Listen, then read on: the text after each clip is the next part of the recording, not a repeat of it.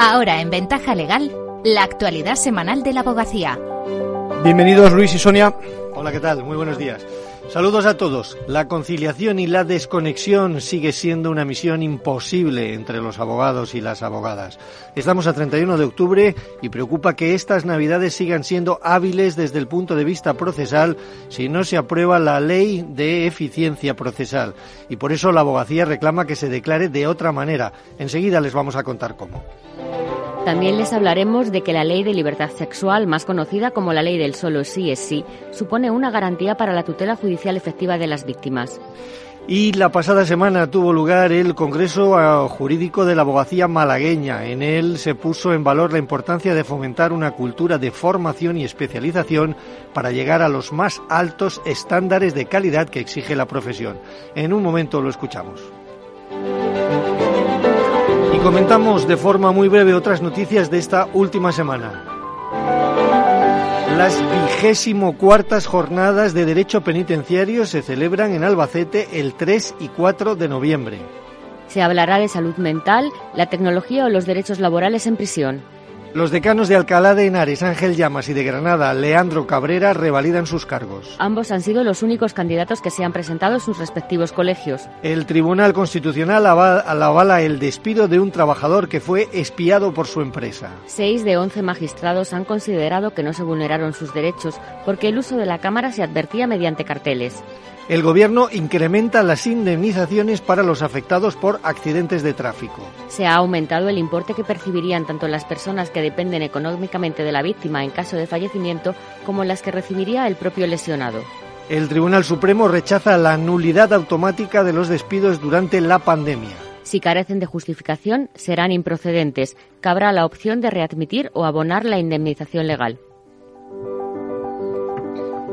Navidades inhábiles ya. Victoria Ortega volvió a reclamar en su comparecencia ante la Comisión de Justicia del Congreso de los Diputados la semana pasada el derecho a conciliar para abogados y abogadas.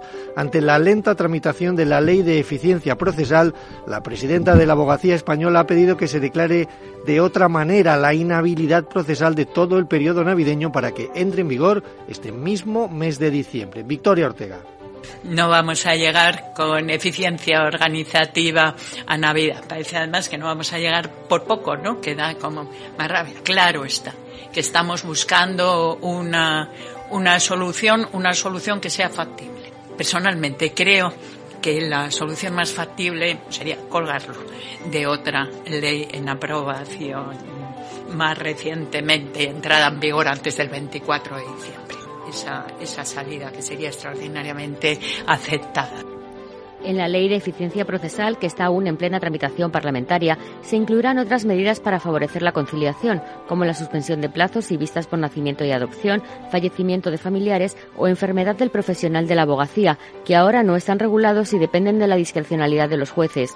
Además, la presidenta expresó en su intervención su preocupación sobre la acreditación de haber intentado la mediación previsto en la ley como requisito de procedibilidad y pidió ciertos límites al uso de videoconferencias, sobre todo en el orden penal en los juicios orales.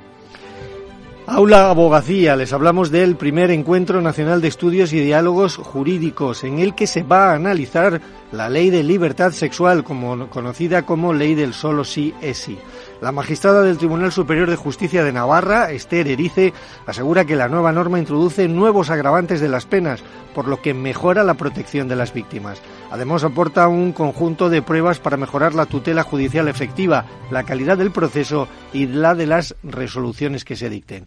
El texto, según la magistrada, introduce medidas para la investigación, la prevención, sensibilización y detección, la asistencia integral especializada, el acceso a la justicia de las víctimas y el derecho a la reparación. Otra de las novedades es la sistemática de los preceptos referidos a las agresiones sexuales a menores de 16 años, introduciendo nuevos tipos y agravaciones, y será delito el hecho de compartir grabaciones ajenas sin el, sin el consentimiento de la persona afectada. Esther Erice.